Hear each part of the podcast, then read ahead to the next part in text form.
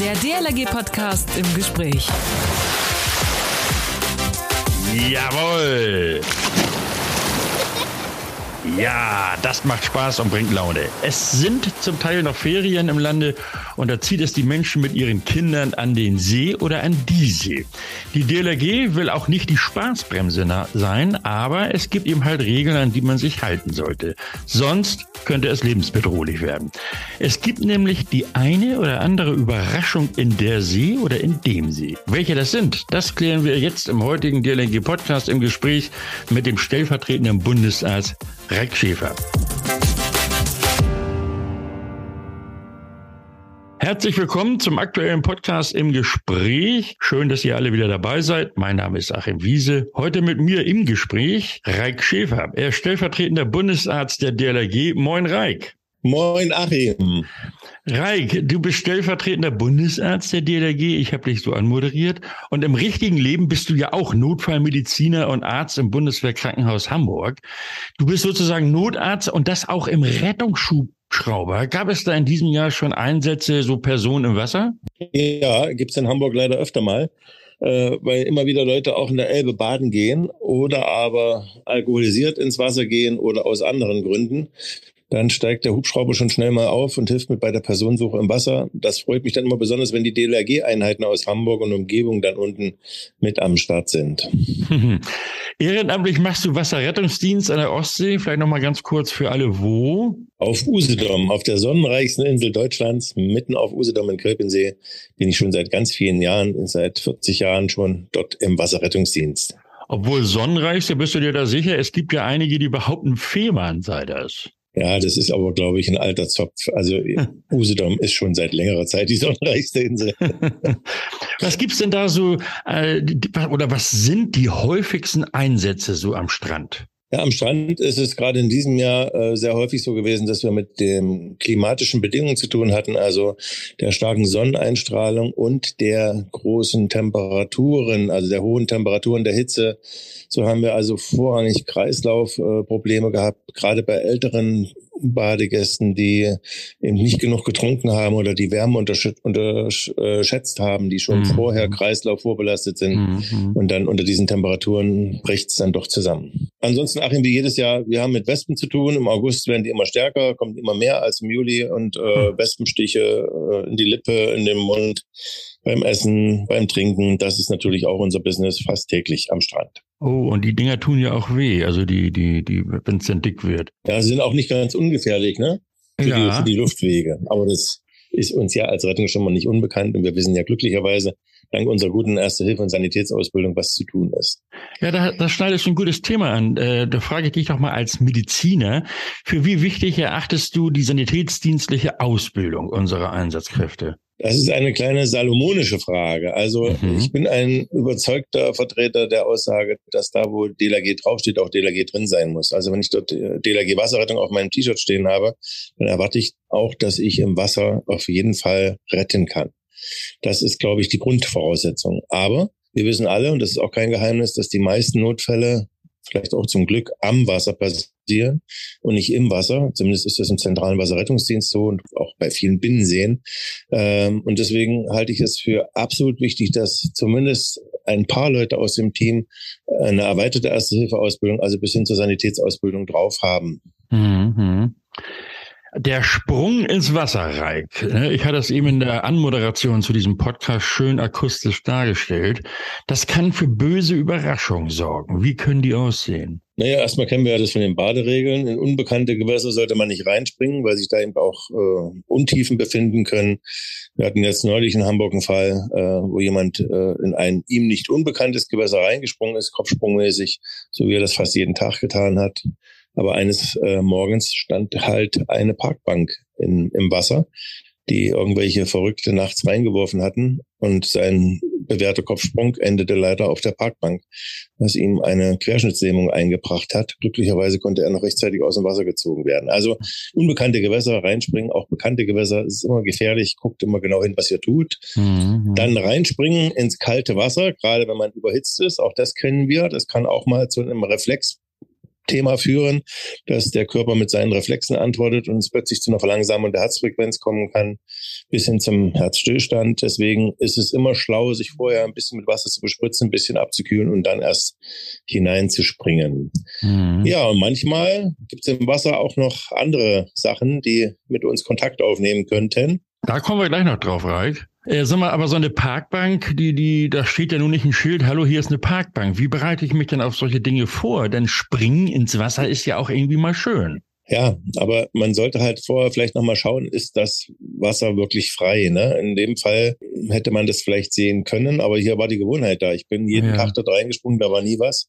Und plötzlich stehen da irgendwelche Gegenstände drin. Das ist natürlich gemein und hinterhältig, aber aus solchen Sachen kann man nur lernen und kann sagen, versucht vorher vielleicht mal äh, nicht reinzuspringen, sondern da lang zu schwimmen und mal runterzutauchen, ob alles frei ist und macht dann erst den Sprung. Oder nutzt Sprungturmanlagen in Freibädern. Mhm. Die sind ja mhm. auch ausreichend sicher und kontrolliert.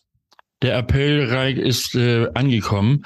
Äh, nun hattest du ja schon angesprochen, auch beim Schwimmen oder schlichten Planschen kann man ja so einiges Unangenehmes im Wasser oder man kann dem begegnen. Was in der See und was im See, Reichschäfer? Ja, fangen wir vielleicht mal mit der See an. Also okay. die, die klimatischen Veränderungen führen auch dafür dazu, dass auch größere Mitschwimmer sich mal im Wasser aufhalten können. Wir haben äh, in diesem Jahr häufiger Beobachtungen gehabt, dass auch Robben, Kegelrobben und ähnliche solche Geschöpfe sich näher an die an die Strände herantrauen. Also hier ist grundsätzlich zu sagen, das sind Wildtiere. Und wenn ich sowas mitbekomme, sollte ich Abstand halten zu diesen Tieren. Nicht heranschwimmen, nicht anfassen, nicht streicheln wollen. Das ist nicht deren ihr normales äh, Feeling, was sie haben zu Menschen.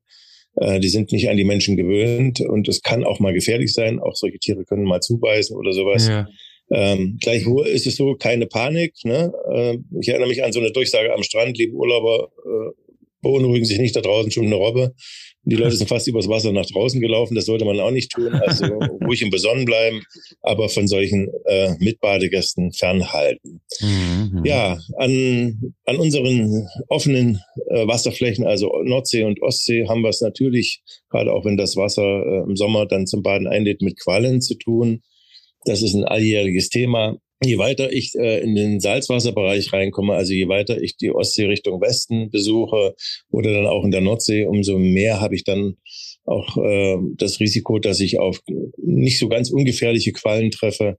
Die sogenannten Feuerquallen, yeah. das sind, die sind gut zu erkennen, sind tiefviolett oder fast durchgefärbt äh, violett sehen die aus, haben sehr lange Tentakeln mit Nesselkapseln dran. Und wenn ich mit sowas Kontakt habe, macht das bei mir auch schon mal Haut. Äh, Irritationen, es kann zu Vernässlungen, zu wie Verbrennung der Haut führen. Äh, wenn ich so eine Tentakel durchs Gesicht ziehe, dann ist das auch unangenehm im Gesicht. Das kann schon brennen, schmerzen und es ja, kann, ja. wenn ich viele von diesen Nesseln abbekomme, kann das auch mal zu stärkeren Reaktionen führen, auch zu allergischen Reaktionen. Deswegen hier ein bisschen Vorsicht. Ja, warte mal eben, aber ja, was mache ich denn, wenn ich mit solchen, mit solchen Qualen in Berührung komme? Da ist unser DLRG-Mitglied mit der ersten Hilfeausbildung gut beraten, denn wir wissen, was zu tun ist. Also wenn ich nichts weiter dabei habe, finde ich vielleicht ein bisschen trockenen Sand, den ich da drüber streue, wenn ich rauskomme aus dem Wasser. Äh, das kurz antrocknen lassen, zum Beispiel mit einer Scheckkarte oder was ähnlichen, Personalausweis, Bankkarte oder sowas. Ja. Das Ganze dann von der Haut abschieben. Ähm, unser Partner äh, Nivea stellt uns ja auch jedes Jahr an den Stränden Rasierschaum in Dosen zur Verfügung. Das kann man auch auftragen. Rasierschaum draufsprühen, kurz warten und dann das Ganze wieder mit so einer Karte abschaben. Das ist allemal besser. Mit Wasser wird es nicht besser. Also mit dem Wasser, in dem ich gebadet habe, mag es vielleicht noch gehen, aber mit normalem Wasser, das kann zum Platzen dieser Nesselkapseln führen und macht es eher noch schlimmer. Also diese ersten beiden Verfahren, die ich geschildert habe, führen in der Regel zum Erfolg. Also auf jeden Fall zu den DLRG-Einsatzkräften, die wissen, was zu tun ist. So ist es. Ähm, Rein, wie sieht's denn so mit Muscheln aus? Die werden ja nicht nur gerne gesammelt, sondern liegen vielleicht auch dort, wo ich nicht damit rechne. Ja, Muscheln ähm, stellen eigentlich uns nicht so sehr vor Probleme an, an der Nord- und Ostsee, zumindest nicht was die Giftigkeit betrifft. Die Taucher kennen das aus tropischen Gewässern, dass es da sehr wohl auch Muscheln gibt, die man besser nicht anfasst, auch die Nesselpfeile abschießen können. Sowas haben wir bei uns eher selten. Hier ist das Problem bei Wattwanderern zum Beispiel. Ne? Wenn die also mhm. durch das mhm. Watt laufen und ich habe dort eine große Muschel liegen, die mit der Kante nach oben liegt, dann kann es schon mal zu Schnittwunden an den Füßen kommen, wenn ich da drauf trete mit meinem Gewicht. Ähm, das ist wie eine normale Schnittwunde zu behandeln. Also entsprechend, äh, wenn ich das an, an mir selbst habe, kurz ausspülen und keimarm abdecken. Und äh, entweder gibt es eine normale Wundheilung und wenn nicht, dann muss ich halt einen Arzt aussuchen. Hoffentlich bin ich gegen Wundstarkrampf geimpft, dann sollte eigentlich einer normalen Heilung nichts im Wege stehen. Sonst haben wir mit Muscheln eher weniger zu tun. Ähm, ganz kurzer Nebensatz noch ja. äh, zum Sammeln von Muscheln. Da kommt dann meistens auch dazu das Sammeln von Bernstein. Ah, okay. Ähm, da gibt es auch äh, Gebiete, die besonders prädestiniert sind. So haben wir das auch auf Usedom. Und leider haben wir hier jedes Jahr wieder ein bisschen das Problem, dass, äh, es, ein, dass es etwas gibt, was einem Bernstein ähnlich sehen kann. Das ist Phosphor, der im Zweiten Weltkrieg eingesetzt wurde und im Ersten Weltkrieg. Leider sind viele dieser Granaten in den Meeren verknappt worden nach Ende des Krieges. Und immer wieder brechen solche Sachen auf und geraten dann mit, ähm, ja, mit, der, mit der Welle, mit der Brandung an das Ufer. Wichtig ist also, wenn ich solche Bernstein-ähnlichen Gegenstände finde, aufpassen, äh, wenn ihr die anfasst, wenn das irgendwie, also Bernstein, Bernstein ist ungefährlich, aber Phosphor ja. sieht so ähnlich aus wie Bernstein. Sobald der aus dem Wasser rauskommt, kann, fängt er an zu brennen an der Umgebungsluft. Und wenn ich so einen Stein in die Tasche stecke, macht das ganz böse Brandwunden in der Tasche. Ich kriege das also auch nicht wieder aus. Das würde nur unter Wasser anhalten, diese Verbrennung. Also seid da ein bisschen vorsichtig, gibt es ausreichend Merkblätter auch bei uns bei der DLRG dazu, äh, dass dann euch nichts passiert. Wenn Leute kommen mit solchen Verbrennungen, ähm, auch hier wie Verbrennungen zu behandeln, wenn das größerflächig ist, braucht es auf jeden Fall einen Arztkontakt hinterher. Wie erkenne ich denn, dass das nun eben Phosphor, Phosphor und kein Bernstein ist? Ja, also solange wie der im Wasser liegt, kann ich es schwer unterscheiden. Wenn er aus dem Wasser rauskommt, würde er an der, an der Luft beginnen zu brennen. Also das würde ich, wenn ich den auf der Hand habe, relativ schnell merken. Ja. Vielleicht schnippe ich den Stein erstmal rüber und beobachte ihn und gucke mir ihn an, äh, bevor ich ihn an die Hand nehme. Vorm in die Tasche stecken, auf jeden Fall genauer angucken. Okay. Äh, Reik, Algen, wie gefährlich sind die denn? Ja, Algen sind äh, unangenehm beim Baden. Wir haben verschiedene. Wir haben braune Algen, wir haben Grünalgen, äh, wir haben äh, das Seegras, was auch gerne immer mit als Algen bezeichnet wird. Das sind ganz normale organische äh, Produkte des, des, der Meere, mit denen wir eigentlich keine Probleme haben sollten. Es gibt eine Besonderheit, das sind die bekannten Blaualgen. Ja. Die sehen erstmal an sich auch nicht besonders gefährlich aus, aber wenn das Wasser sehr warm ist und das, der Sommer ist dafür geeignet, dann schwimmen diese Algenteppiche auf der Wasseroberfläche und beginnen zu blühen, die Algenblüte. Ja. Das machen auch die anderen Algen übrigens, aber bei den Blaualgen ist es so, dass sie so ein, dass sie äh, Cyanobakterien freisetzen können, also Cyanostoffe. Das Cyano heißt also blau-gelbe Stoffe freisetzen, was dieser Algengruppe auch den Namen gibt diese Absonderung, diese Pollen, diese die bei der Algenblüte freigesetzt werden, die können für die Menschen problematisch sein. Die sind äh, giftig und können Allergien auslösen. Deswegen mhm. wird das Wasser überwacht, auch von den Gesundheitsbehörden, auch von uns. Wenn solche Blaualgenteppiche gesichtet werden, äh, sollte man immer die Gesundheitsbehörden informieren. Die kommen dann vor Ort, schauen sich das an und müssen dann unter Umständen auch mal Strände sperren. Das ist aber unabhängig von Küste, also Meer oder, oder eben dem See, richtig? Das ist richtig. Das kann es auch in Binnengewässern geben.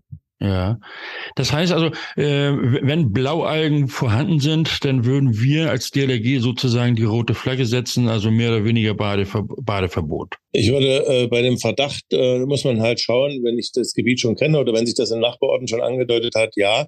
Ansonsten würde ich unbedingt Rücksprache mit den Gesundheitsämtern halten ähm, wenn man noch nicht so erfahren ist. Dazu fliegen übrigens auch die Flugzeuge vom Bundesgrenzschutz und verschiedene andere Firmen immer wieder die Küsten ab und kontrollieren äh, auch diese Algenteppiche, ob es dort einen Verdacht gibt für Blaualgenansammlungen. Ja, ja. Aber ansonsten klar, wenn es nicht anders geht, muss die rote Flagge hoch. Es gibt ja auch immer oder es wird immer viel gesprochen von Pflanzen im See oder Fluss. Äh, was hat das damit auf sich? Na, das ist diese sogenannte Schlingpflanzenproblematik.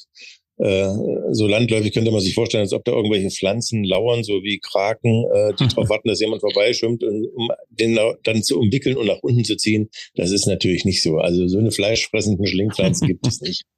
Gleichwohl ist es so, dass äh, Wasserpflanzen natürlich auch lange äh, Austriebe haben können, die bis unter die Wasseroberfläche reichen können. Wir kennen auch Seerosen, die auf dem, auf dem See schwimmen, ne, die wurzeln ja auch tief. Also solche Pflanzen, die sich im Wasser befinden, wenn ich da durchschwimme durch solche Pflanzenteppiche, konnte durch meine Schwimmbewegung, kann es schon dazu kommen, dass mich solche äh, Fäden, Pflanzenfäden dann auch umschlingen in dem ja, eigentlichen ja. Sinn. Wenn ich jetzt anfange zu strampeln und zu, zu treten, dann kann es natürlich sein, dass ich mich immer weiter dort reinwickle und je nachdem, wie fest die im Boden sind, kann es dann schon schwierig sein. Deswegen haben wir ja mal bei der DLAG gelernt vor längerer Zeit, wenn ich also in so einen Pflanzenbesatz rein versehentlich auf den Rücken legen, auf dem Wasser, leichte Schwimmbewegung, nur mit den Händen, nur mit den Füßen und aus diesem Pflanzenteppich wieder rausschwimmen. Hm, also auch gleich die erste Hilfemaßnahme von unserem Bundesarzt. Reich, äh, es gibt ja noch äh, eine Begegnung mit, mit, mit Fischen, also mit Haien brauchen wir nicht zu rechnen in deutschen Gewässern, auch nicht an der Küste.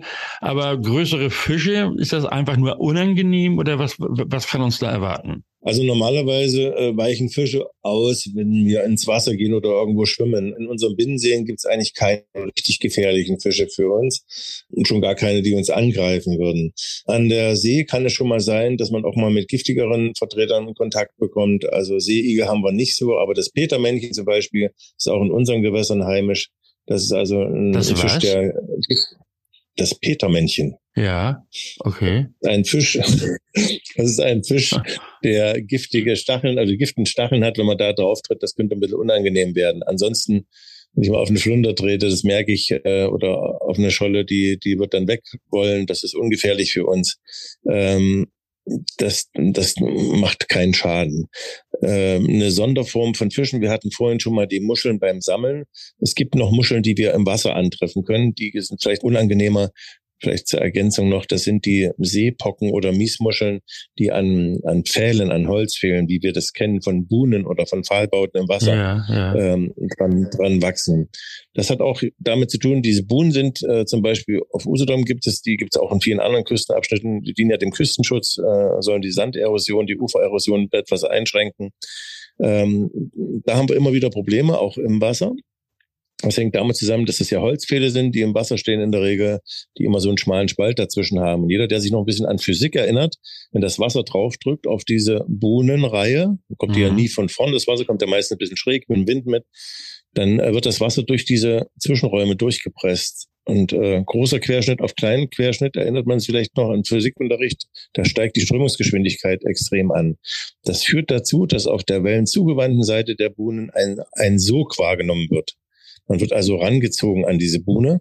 Ja. Das ist auch je nachdem, wie stark Welle und Strömung sind, auch sehr unangenehm.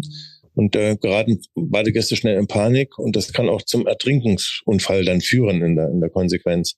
Wenn ich jedenfalls an diese Fehler rankomme, sei es im Spiel aus Spaß oder weil ich draufklettern will oder aber auch durch diesen Sog, dann komme ich unweigerlich in Kontakt mit Seepocken, Miesmuscheln, die an diesen Baum, an diesen Baumstämmen dort wachsen und die machen Schnittverletzungen an der Hautoberfläche. Also wenn jemand von den Buhnen weggeholt wird von uns und der kommt nach draußen, sieht er aus, als ob der frisch geschlachtet ist. Das blutet relativ stark im Wasser, ja, im salzigen ja. Wasser noch stärker. Ist zwar in aller Regel nicht lebensgefährlich, aber sehr unangenehm brennt und macht natürlich auch wieder Panik, wenn ich solche großen Blutflecken sehe dann. Also, das wäre vielleicht noch eine Besonderheit zu Muscheln äh, im Wasser. Ich glaube, jetzt haben wir aber wirklich fast alles erschlagen, was es so gibt.